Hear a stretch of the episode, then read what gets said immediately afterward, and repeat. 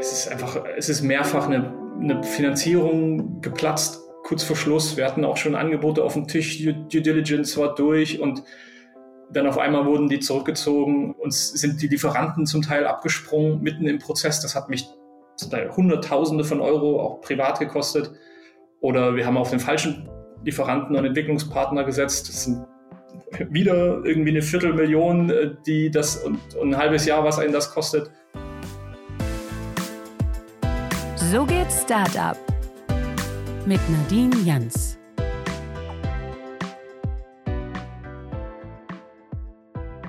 Hallo und herzlich willkommen zu einer neuen Folge des Gründerszene Podcasts So geht Startup.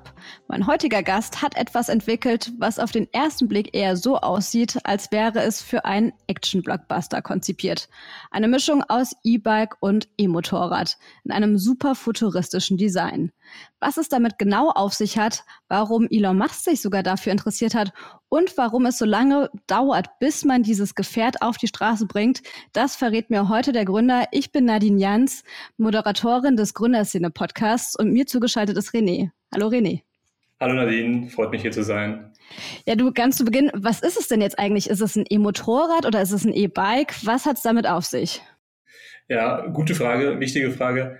Ähm, es ist weder das eine noch das andere. Wir wollten von Anfang an eher die, die Vorteile von beiden Welten vereinen. Also leicht wie ein E-Bike, irgendwie cool und schnell wie ein Motorrad und am Ende des Tages eher eine neue Sparte entwickeln. Lightbike könnte man auch dazu sagen, so als Kombination aus beiden Welten.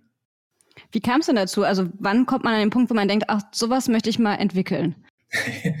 ähm, ich selbst äh, habe Design studiert an der Kunsthochschule und dort schreibt man weniger jetzt wissenschaftliche Arbeiten, sondern hat dann ein Designprojekt. In dem Fall ging es wirklich darum, Micromobility, Fahrzeug zu entwickeln, zu designen. Und irgendwann waren wir an dem Punkt, dass wir gesagt haben, hey, lass doch mal einen Prototypen bauen, nachdem das Design so zweidimensional äh, ausgearbeitet wurde, war der Gedanke, wäre doch ganz cool, wenn das doch so, wenn man das mal fahren und probieren könnte.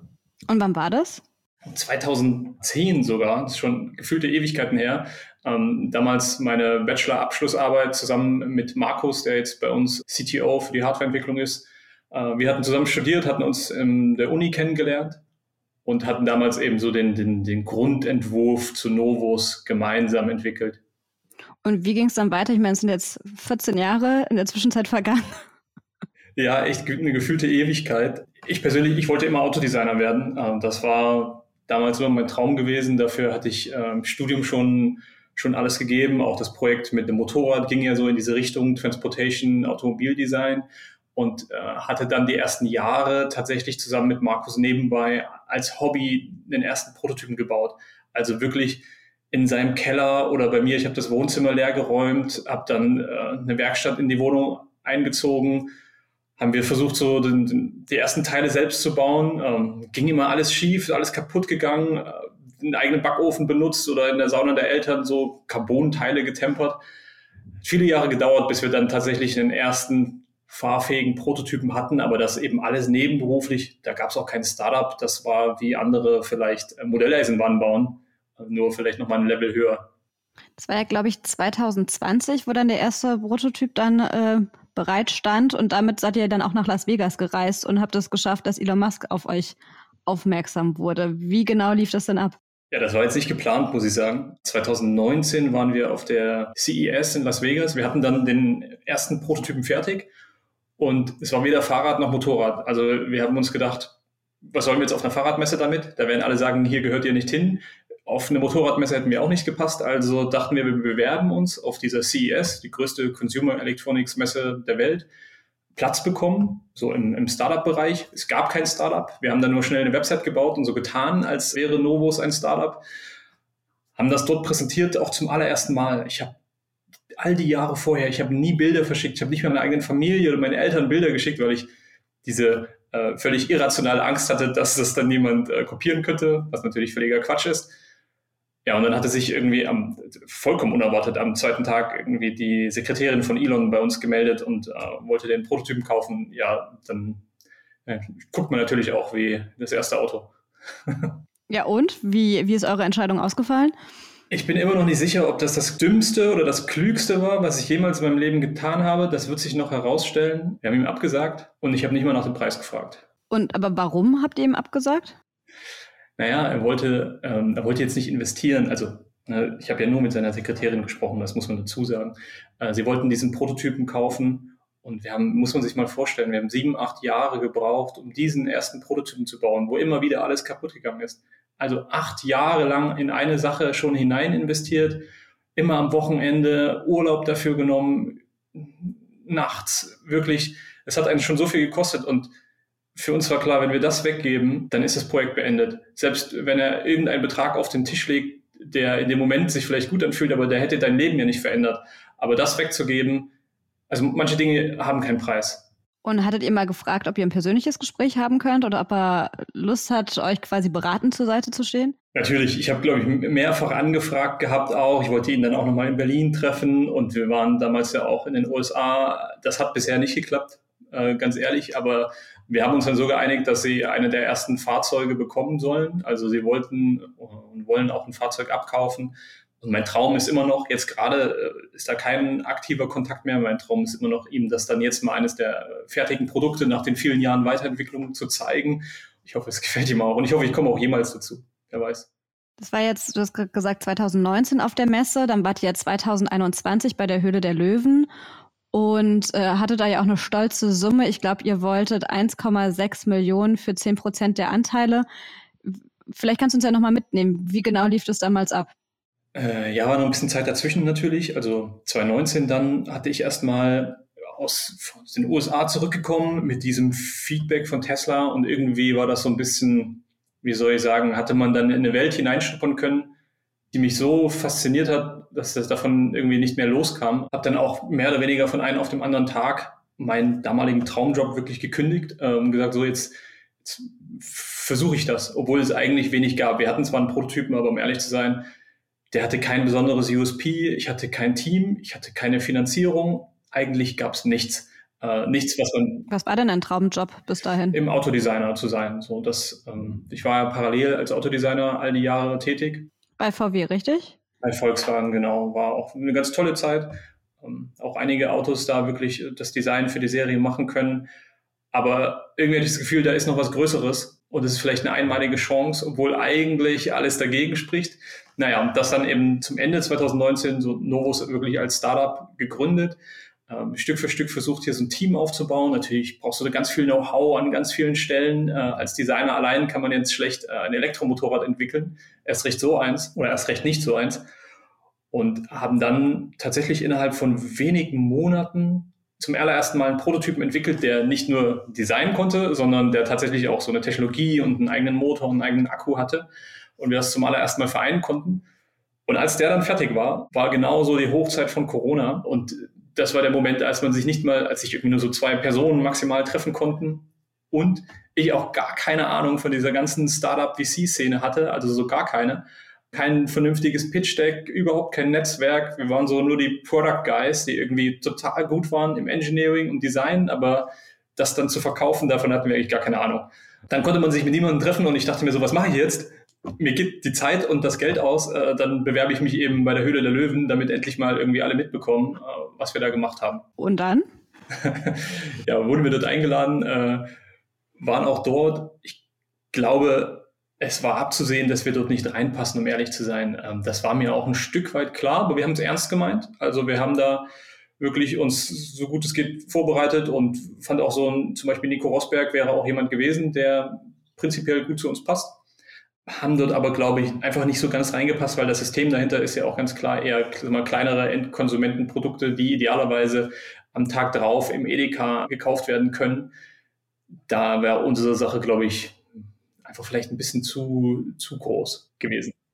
Eures soll ja, meine ich, zwischen 40.000 und 50.000 Euro kosten. So ein E-Motorrad, dafür kann man sich ja eigentlich auch schon einen Tesla kaufen, neuen. Also wen genau wollt ihr denn damit ansprechen? Äh, zwischen 20 und 30.000 ist es, der, der Endpreis, inklusive Steuern, muss man dazu sagen. Und das nur für den, für den Endkundenpreis äh, gibt es natürlich. Das heißt, ihr seid ein bisschen günstiger geworden, wir oder? sind auf jeden Fall günstiger geworden. Und über andere Geschäftsmodelle ist es aber auch für eine viel breitere Zielgruppe, sage ich mal, interessant. Also über Leasingmodelle oder über Subscription-Modelle kann man so ein Produkt nutzen. Dann gehört es einem vielleicht nicht, ne? aber man bekommt da, kommt da trotzdem in den Genuss. Also es ist eine neue Art von Lifestyle-Produkt. Es geht nicht darum, jetzt die Motorräder damit zu ersetzen, sondern den Menschen zu zeigen, dass es hochemotionales, super futuristisches Produkt, was was alle Leute anspricht, wo du jetzt nicht der typische Motorradfahrer in, in Kutte und Integralhelm sein musst, der am Wochenende eine Tour macht, sondern alle Leute, die irgendwie äh, Interesse an Design und Mobilität haben, gerade so im städtischen Umfeld und eben ein hochemotionales, individuelles Produkt suchen. All die sprechen wir an. Also da werden wir ganz oft auch von Leuten angesprochen, die sagen, ey, mit Motorrädern kann ich gar nichts anfangen, aber das finde ich geil. Und darum ging es von Anfang an. Und da hattet ihr damals auch gesagt in der Sendung, ihr wollt Ende 2022 die ersten Fahrzeuge auf die Straße bringen. Jetzt ist 24 und es gibt noch keine. Ja. Erzähl mal, wo, wo liegt das Problem? Das hat super geklappt, ja. Ähm, ist, glaube ich, ganz normal. Eine, eine, wie soll ich sagen, man startet mit so einem Projekt und zum Beispiel in meinem Fall, ich habe das ja gegründet und hatte damals so den Ausblick auf ungefähr 100.000 Euro Bankendarlehen und dachte, na, damit kann ich doch bestimmt einen ersten Prototypen bauen. Und das war so weit weg von der Realität, wie man sich es nur vorstellen konnte. Also alles ist unglaublich viel teurer, als man am Anfang denkt. Äh, gefühlt geht alles schief, ist viel zu komplex. Aber wenn man das am Anfang schon wüsste, würde man gar nicht starten. Und in dem Prozess lernt man dann dazu. Also in unserem Fall war es so, sind auch viele Dinge sag mal, in Anführungsstrichen schiefgelaufen. Es war auch nicht einfach, hier jeweils eine Finanzierung zu finden, weiterzumachen.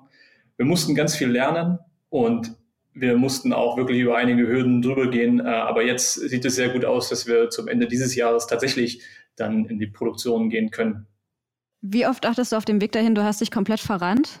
Zwei, drei, tausend Mal ungefähr. Nein, also ich würde nicht sagen verrannt, aber ich würde sagen einfach, dass wir standen so oft an dem Punkt, dass ich dachte, jetzt, ich weiß nicht mehr weiter, weil auch einfach Dinge passiert sind, die man, die es fast unmöglich gemacht haben, weiterzumachen. Würdest du uns mitnehmen? Was, ja. was ist denn passiert? Es ist einfach, es ist mehrfach eine, eine Finanzierung geplatzt, kurz vor Schluss. Wir hatten auch schon Angebote auf dem Tisch, Due, Due Diligence war durch und dann auf einmal wurden die zurückgezogen. Uns sind die Lieferanten zum Teil abgesprungen mitten im Prozess. Das hat mich Hunderttausende von Euro auch privat gekostet. Oder wir haben auf den falschen Lieferanten und Entwicklungspartner gesetzt. Das sind wieder irgendwie eine Viertelmillion, äh, die das und, und, ein halbes Jahr, was einen das kostet. Dann werden Teile nicht geliefert oder wir hatten einen Unfall oder dann wird das Teammitglied krank oder ich noch einen Bandscheibenvorfall. Also sind tausend Dinge irgendwie passiert, die einen da Stolpersteine in den Weg gelegt haben. Das ist, glaube ich, normal. Aber wenn man das überwindet, dann schockt einen irgendwann auch nichts mehr. Also ich meine, ihr entwickelt da ja gerade auch ein wahnsinnig kostenintensives Produkt. So, äh, wie stemmt ihr das denn aktuell finanziell? Ja, das frage ich mich manchmal auch. Ich glaube, wir sind extrem gut darin, aus vergleichsweise wenig, aus einer industriellen Sicht, sehr viel zu machen. Das heißt, wir haben jetzt hier ungefähr mit, also kann man sagen, drei bis dreieinhalb Millionen Euro wirklich ein Fahrzeug über mehrere Entwicklungsschleifen auf ein Vorserienlevel gebracht, bei dem fast alles neu entwickelt wurde das ist im Vergleich zu dem, was man sonst in der Industrie benötigt. Also wenn jetzt große Marke, sagen wir mal BMW, was ähnliches machen würde, würden die das 10- oder 20-fache brauchen. Wo kommt das Geld letztlich her? Wir haben es in dem Fall gebootstrapped. Das bedeutet, der größte Teil davon, den habe ich selbst getragen. Und dementsprechend so ist auch das Commitment hier zu dem, was wir tun. Und also bei VW hast du jetzt wahrscheinlich nicht schlecht verdient, aber wahrscheinlich jetzt auch nicht in der Größenordnung. Also wie, wie kommt es, dass du so viel Geld quasi in der Hinterhand hast, um zu sagen, na gut, dann stecke ich das jetzt halt mal da rein? Ja, hatte ich nicht, um ehrlich zu sein. Äh, hatte ich nicht, war auch nicht absehbar. Äh, ich hatte aber das, das Glück, tatsächlich dann auch 2019, vielleicht auch im Zuge dieser sagen wir, Bekanntschaft zu Tesla, habe ich damals dann hatte ein bisschen, bisschen Geld bei Volkswagen verdient, hatte damals in Tesla investiert. Das war die Zeit, als die noch so um die 30 äh, Euro oder Dollar gekostet haben. Äh, was danach mit dem Aktienkurs passiert ist, irgendwie wissen alle. Und da konnte ich allein davon, konnte ich, konnte ich hier Novus fast zwei Jahre lang bezahlen, inklusive Team und Entwicklung. Und dann ging uns aber mehrfach das Geld immer wieder aus und ich musste dann meine Eltern nach Krediten gefragt, habe eine Bank überzeugen können, hier nochmal einen Kredit reinzulegen, weil wir es zu diesem Zeitpunkt nicht geschafft hatten, externes Kapital aufzurufen. Da waren wir noch zu weit weg von allem, was Serie bedeutet. Das heißt, deine Eltern, die betreiben ja ein Unternehmen, habe ich einen Artikel gefunden, wachstumsstärkster Maschinenbauer Thüringen. Also theoretisch hättest du ja auch vielleicht einfach das Unternehmen übernehmen können und wärst auf jeden Fall risikoarmer gefahren.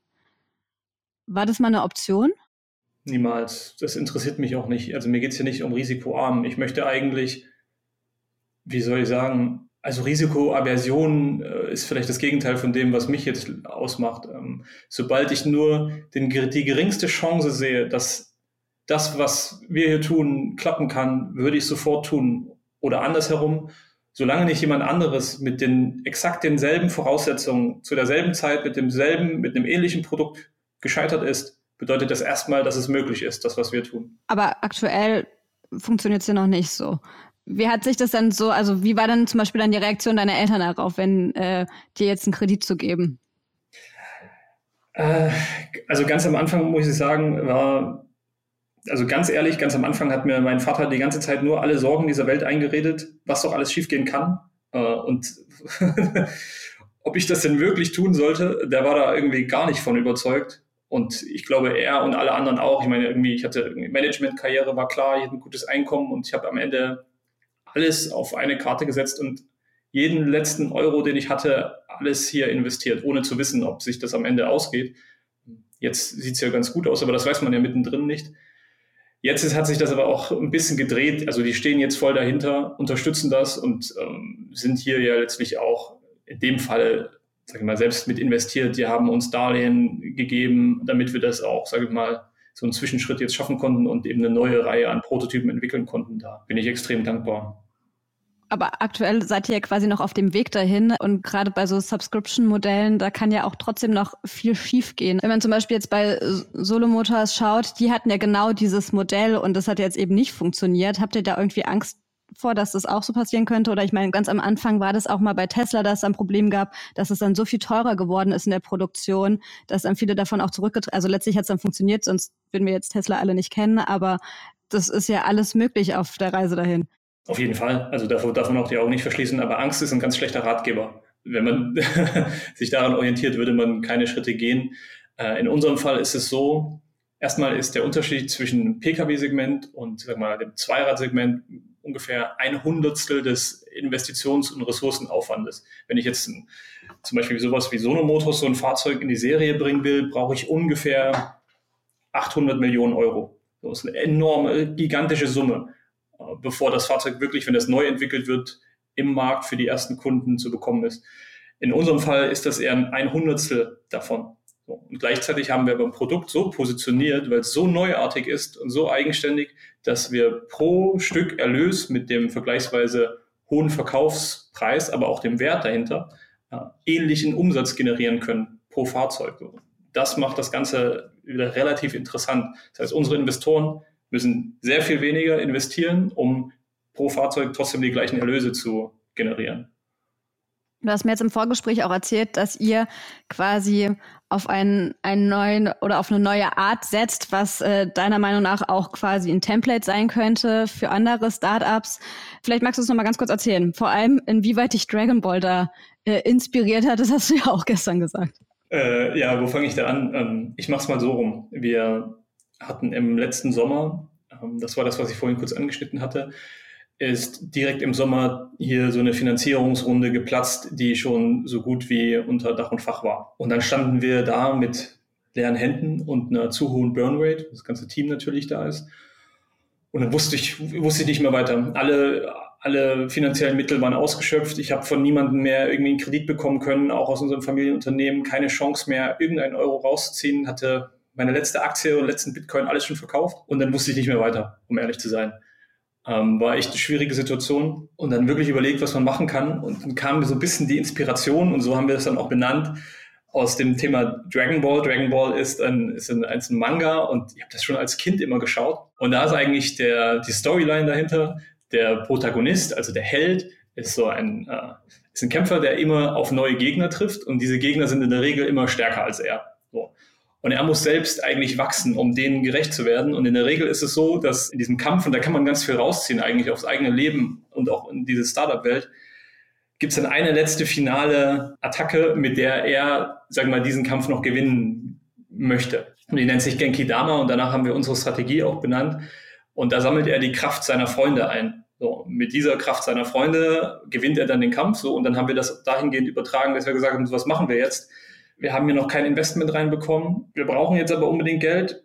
Wir haben aber auch noch keine Bewertung und das Unternehmen gehört zu 100 Prozent mir. Was kann ich machen? Ich sammle die Kraft von vielen ein. Ich gebe jetzt Anteile raus an außergewöhnliche Persönlichkeiten mit einer hohen Expertise,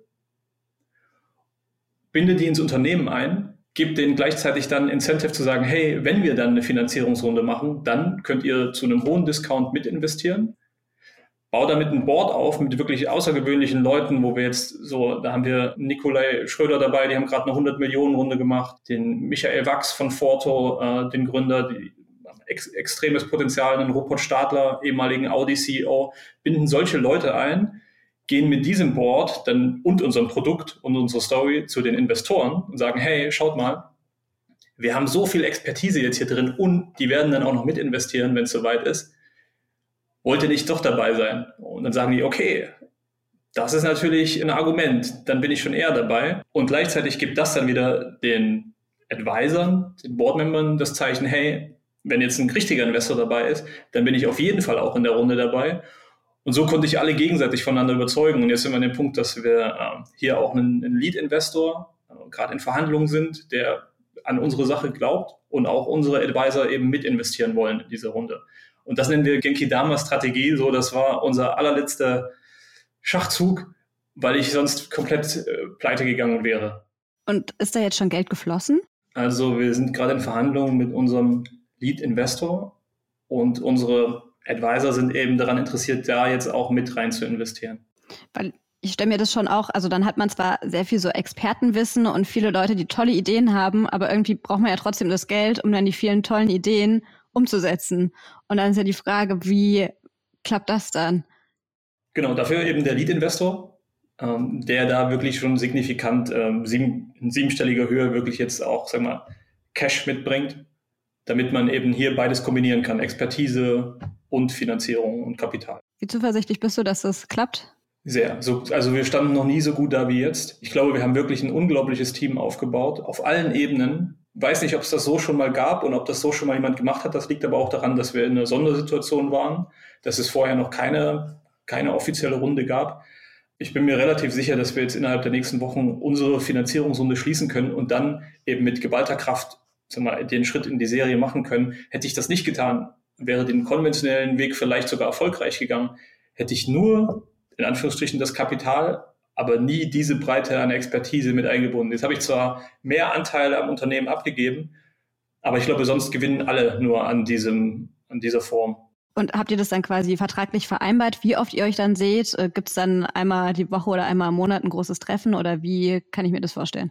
Also wir haben da einfach vorher besprochen, wer kann denn wie viel Zeit investieren. Natürlich ist jetzt so, ähm, ein, ein Michael Wachs hat jetzt äh, mit der selbst CEO von dem Unicorn überschaubar viel Zeit und vielleicht ist so jemand wie ein zum Beispiel auch ein Bernd Rosenbichler dabei, das ist der ehemalige Portfolio-Chefstratege von BMW, aber dort aus, den, aus dem Unternehmen aus privaten Gründen raus, der hat wiederum ein bisschen mehr Zeit und da haben wir uns jeweils mit jedem Einzelnen geeinigt, wie viel sie da investieren können. Genau, und da sind wir eigentlich fast täglich im Austausch. Das, also es gibt mir gerade einen Push, muss ich sagen. Das kann man mit Geld kaum aufwerten. Muss man auch dazu sagen. Zeit ist solchen Menschen noch viel wertvoller, als hier vielleicht 50 oder 100.000 in ein Angel-Ticket zu investieren. Aber trotzdem brauchst du ja das Geld erstmal. Wenn man kurz vor der Privatinsolvenz steht, ähm, dann ist es natürlich die Zeit wichtig für die eine Person, für dich in dem Moment, aber trotzdem nicht so hilfreich. Genau, aber deswegen, ne, das eine ermöglicht dann wiederum das andere, was ja gerade passiert. Und kannst du uns vielleicht so zwei, drei Tipps mitgeben, die du, auf die du vorher noch nicht so kamst, die du jetzt anhand dieses oder durch dieses Board quasi erfahren hast?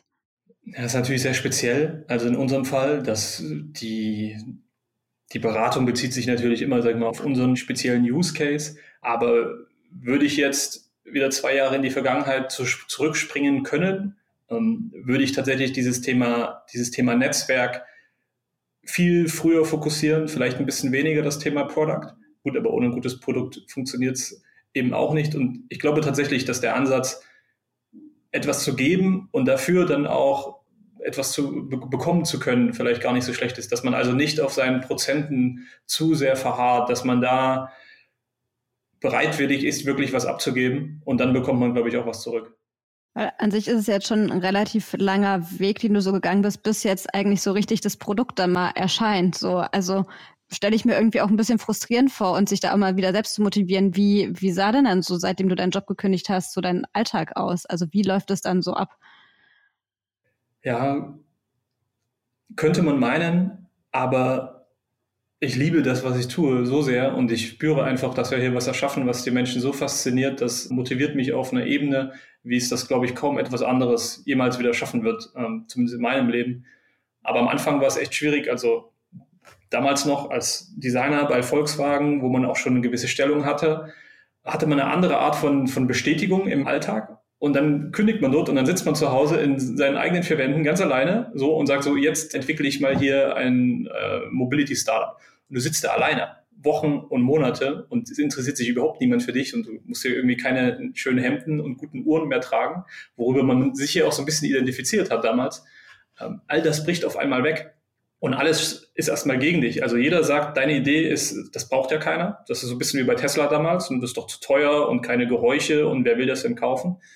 Und du bist der Einzige, vielleicht mal abgesehen von der eigenen Mutter, der Einzige, der daran glaubt, dass das doch eine tolle Idee ist, all sein Geld und seine Zeit da hinein zu investieren. Und das über Jahre tatsächlich auch, weil eben sowas auch schwierig und komplex ist. Ähm, ist schwierig, aber in dem Moment, als wir dann die ersten Prototypen hatten und gerade jetzt, wo wir haben eine ganze Flotte und wir können damit Probefahrten machen und rausgehen und Kunden fahren lassen, das ist, das gibt mir persönlich so viel zurück. Also das kann man sich ja mit Geld gar nicht kaufen. Also mit den eigenen Produkten, wenn man selbst entwickelt hat, irgendwie durch die Welt zu fahren und die Reaktionen der Menschen, die alle sagen, wow, das sieht ja aus wie aus einem Science-Fiction-Film, ähm, das, das kann man mit Geld nicht aufwiegen. Hättest du im Rückgang sagen können oder irgendwas, würdest du irgendwas anders nochmal? Also du hast jetzt eben schon mal den einen Punkt genannt, dass du vielleicht weniger aufs Produkt und mehr aufs Netzwerken gesetzt hättest oder halt gleich viel.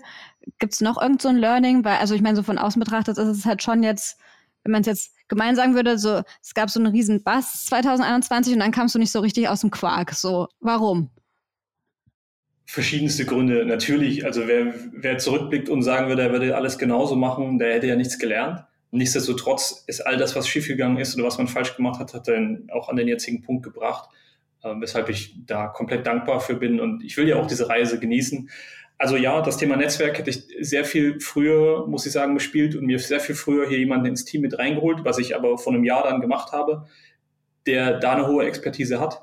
Das auf jeden Fall das ganze Startup VC Game besser zu verstehen, dass das einfach Kernaufgabe auch meiner Rolle ist hätte auch viel früher passieren müssen. Und ich glaube, unser Perfektionismus war auch zu hoch. Den Anspruch, den wir selbst an unsere Prototypen gestellt haben, der war viel, viel höher als das, was eigentlich ein Investor in dieser Phase hätte sehen wollen. Also wir waren, haben da ein Qualitätslevel gehabt, das absurd hoch war. Braucht kein Mensch. Und warum hattet ihr das? Naja, ich bin natürlich auch, und das gilt auch für Markus, aus dieser OEM-Herstellerwelt und dann auch aus dem Design gekommen, wo so eine Modelle immer absolute Perfektion hatten, also bis ins letzte Detail. Und das hat man natürlich, einerseits hat man dort die, die Fähigkeiten gelernt, sowas auch selbst aufzubauen. Andererseits ist das aber an der Realität, sagen wir, der Startup-Welt dran vorbei, wo man eher ein schnelles MVP aufbauen, Idee zeigen, weitermachen. Äh, da musste man auch lernen, dass man da ein bisschen Abstriche einfach machen muss. Jetzt Ende des Jahres ist es ja dann soweit, die Produktion soll starten. Wie viele E-Motorräder wollt ihr denn produzieren? Was ist da geplant? Also wir sehen uns ja als eine neue Marke an. Ne? Die neue, wir, unser Ziel ist es, die Mission ist wirklich innerhalb der nächsten Jahre der führende Anbieter für so urbane Lifestyle-Mobilität zu werden.